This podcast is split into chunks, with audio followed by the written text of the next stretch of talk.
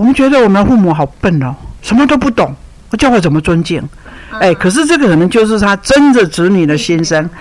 如果你做父母的一直觉得说我怎么孩子不听话的时候，是不是你自己也要反省呢？妮妮麻一下，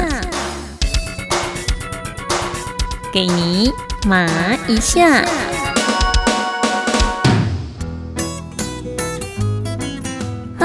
我是妮妮麻一下的主持人钟妙妮妮妮，帮妮妮一个忙，到我们的脸书粉丝团按赞、追踪、加分享，同时到 Apple Podcasts 帮我们订阅加五颗星好评哦。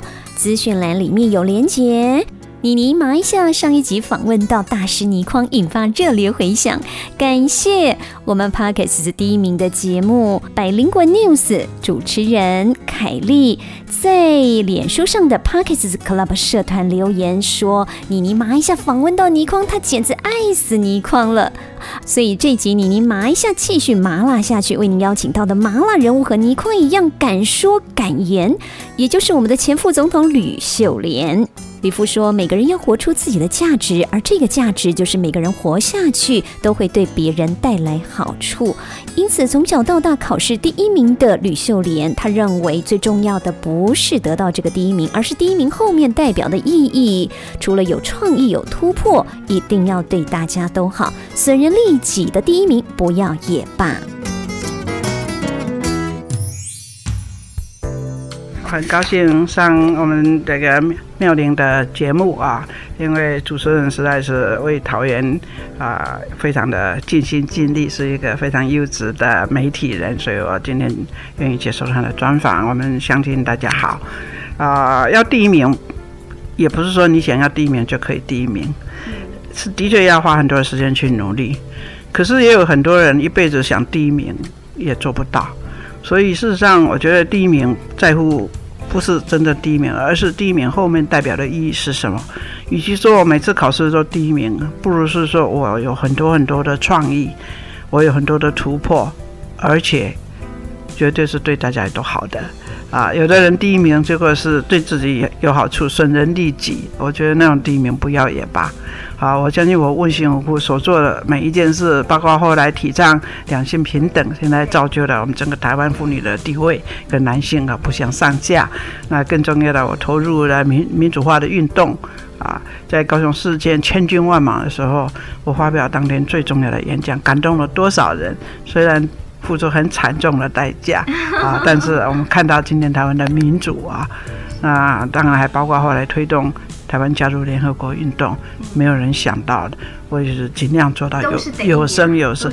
这不是第一名，而是因为很多的创意，你一定要突破现状，要挑战自己，也要挑战整个大环境啊！所以真正的第一名，其实不是表面上的成绩单啊的第一名，不要别人肯定，而是说你真的把不可能变成可能啊，把过去的错误尽量把它改善的更好。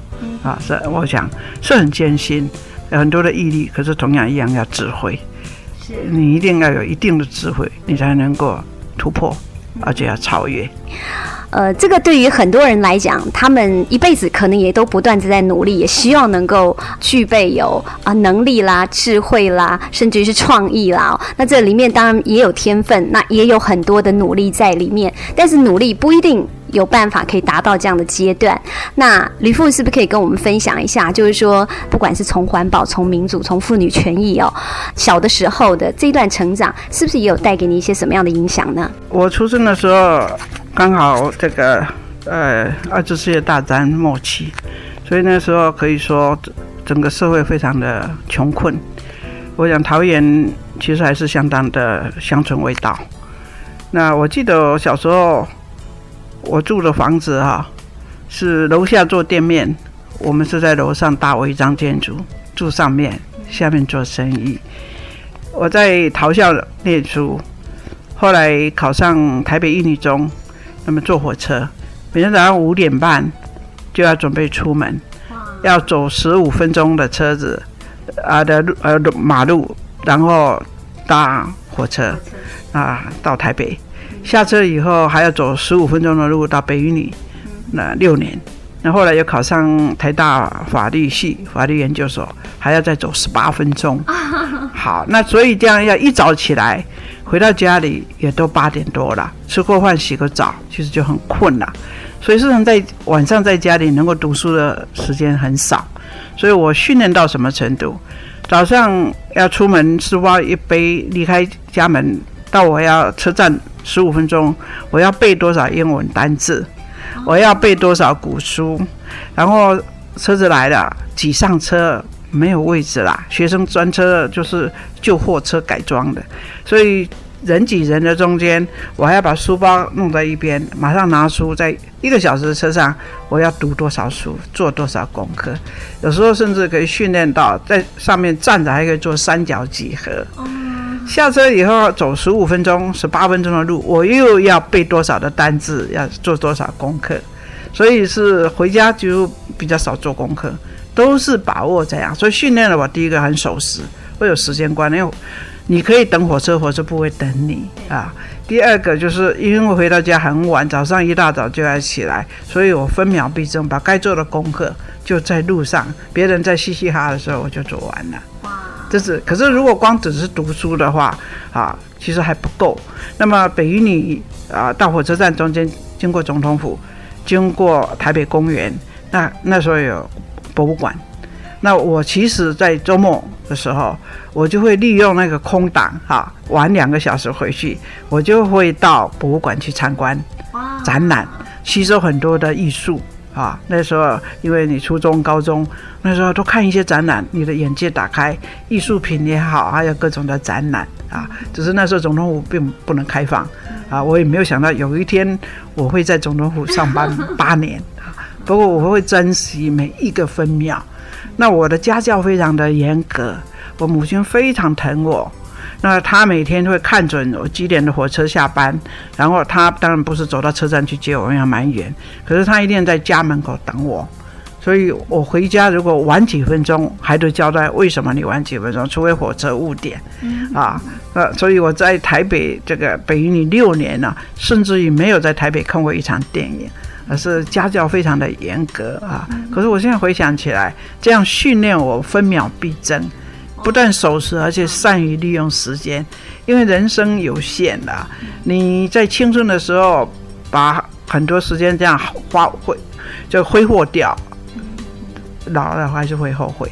那我把握所有的时间，寒暑假的时候，我的哥哥他会暑假要开始，他会开一个书单给我。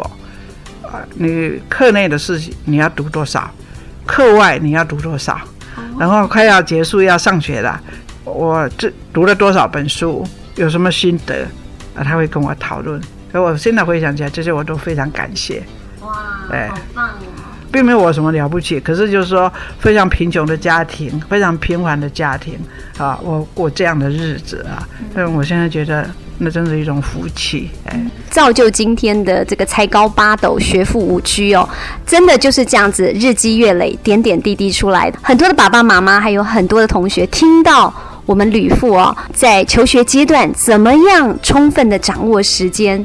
怎么样充分的把这些点滴累积在一起，然后造就一个哦第一名的通诶，double g a 哈。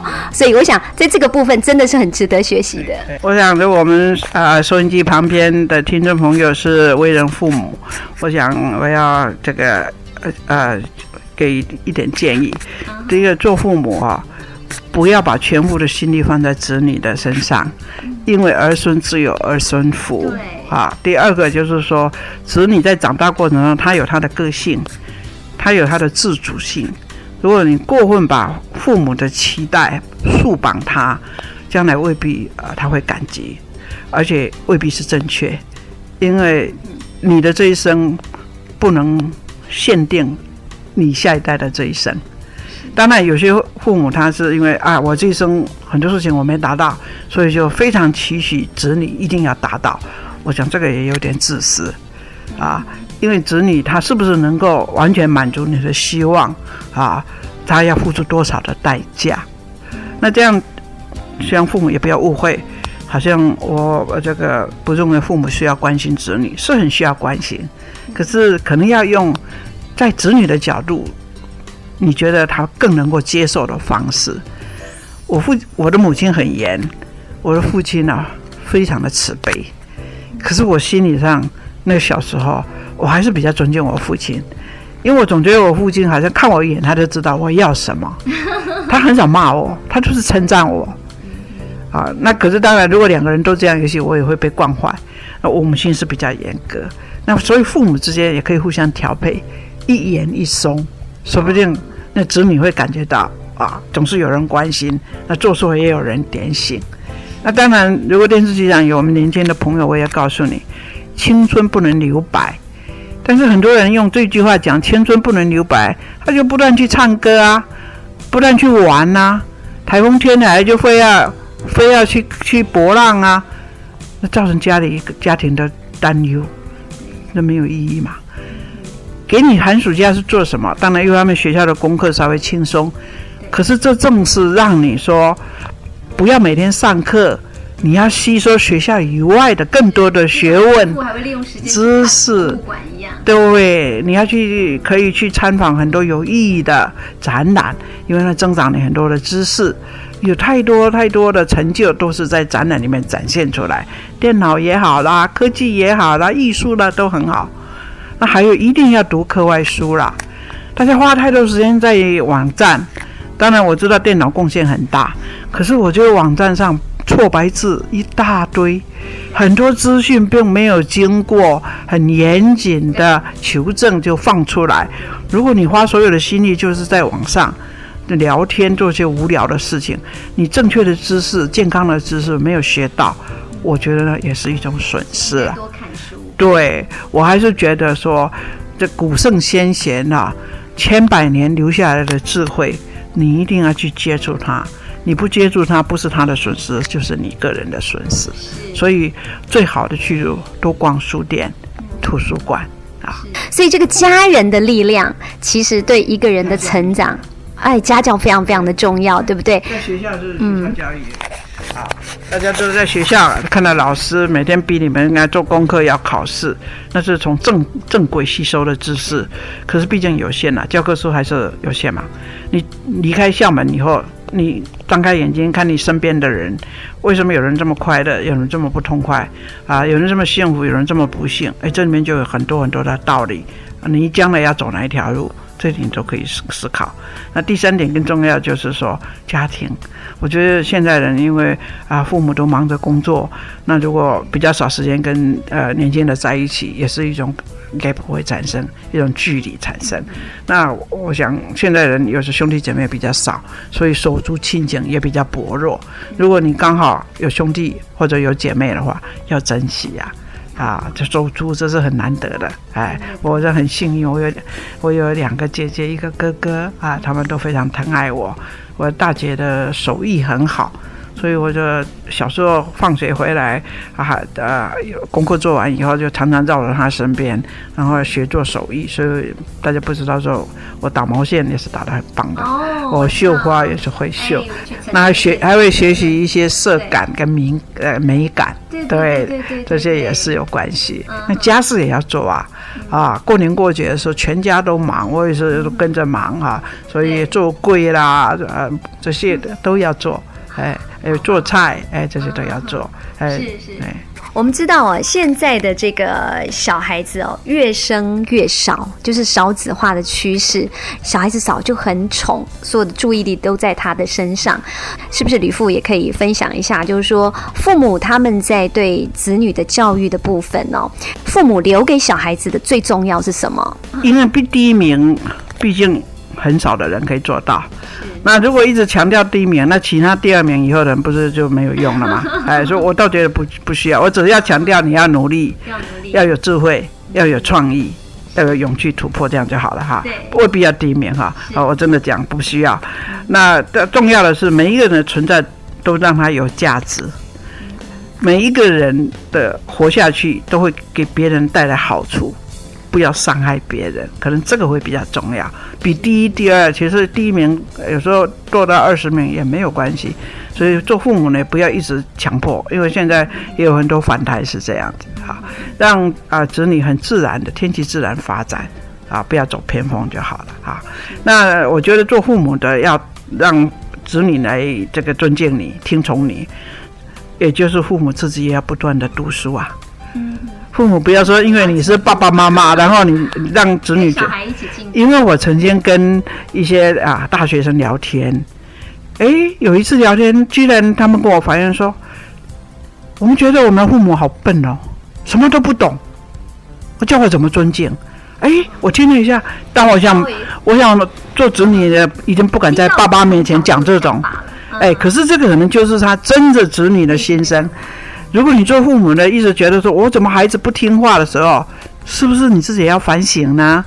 不但是你的管教错误，你在子女心目中的地位，比如说他在外面懂得很多啊，回来父母都不懂，那你怎么办呢？你怎么去管教？所以我另外一个期许是，不要以为你做父母就好像老师也一样，你不要以为你做老师你就很有学问。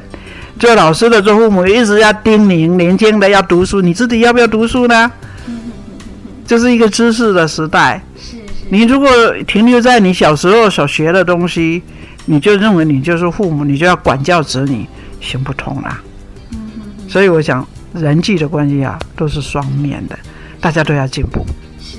所以做父母的也要进步。去年来讲，台湾人求助生命线的就突破了十五万人次哦。也就是说呢，呃，您刚一直不断的在帮爸爸妈妈还有同学们做非常好的一些心理建设哦。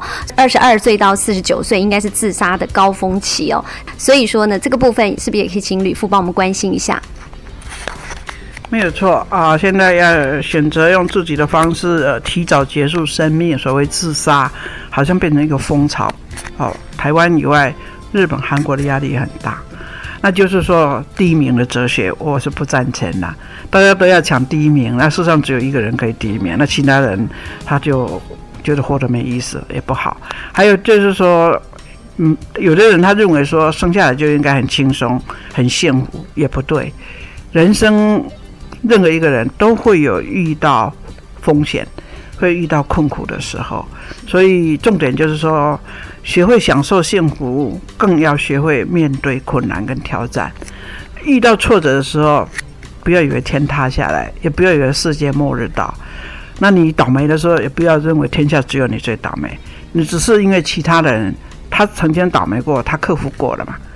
失败的人他站起来了嘛。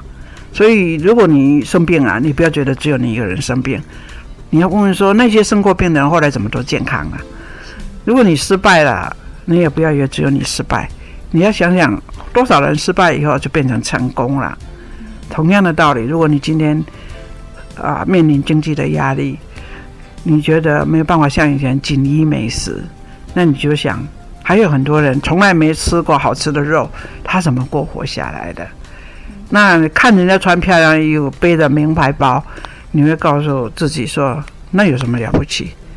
我要做其他的事情。比背名牌包更有意义。我跟你们讲一个例子，我做八年的副总统，我从头到尾用的公司包是一件，提在手里提了八年，尤其后来都我的水壶在提，那个把柄都已经破掉了。可是我还是照提，我送到国史馆去保存。没有，我只是要告诉大家，当我是副总统的时候，我不需要靠名牌包让人家来肯定我是副总统。那我当我选上副总统，我就是要替大家服务。如果我用那么多的奢侈品，一定会引起反感，因为人家会说这是纳税人的钱。我不要穿新衣服，我都是可以穿最便宜的衣服。我身上没有钻石，我身上没有任何名牌，我就是我。我们每一个人对自己有信心的时候，你就是名牌了。我再举一个故事，大家知道大科学家爱因斯坦，给人家印象就是蓬头垢面。对。那我读到一个故事很有趣啊，那个记者问他，就当他年轻的时候，还没成名以前，我问他说：“爱因斯坦先生，你为什么经常不修边幅？”他说：“I'm nobody，也没有人认得我，我何必那么修饰？”好了，等到他得了诺贝尔奖，很有名的，他还是这个样子。记者再问他说：“你现在已经 somebody 了，你为什么还是对？你为什么还是这样？” 他说：“I'm somebody。”大家都认得我了，我干嘛花那么多时间去？哎，我很想读了这个故事，我就说对，好有道理。我是我自己，我要自我肯定，我对自己有信心，我干嘛去背一个名牌？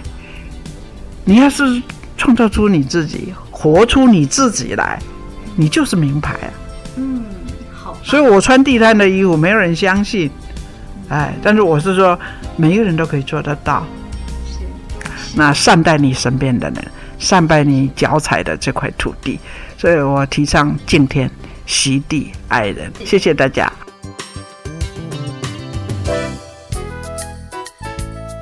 听吕父聊了这么多，这一集应该爸爸妈妈都要一起来听哦！不要把全部的心意都放在子女上。子女在长大的过程，他有自己的个性，也有他自己的自主性。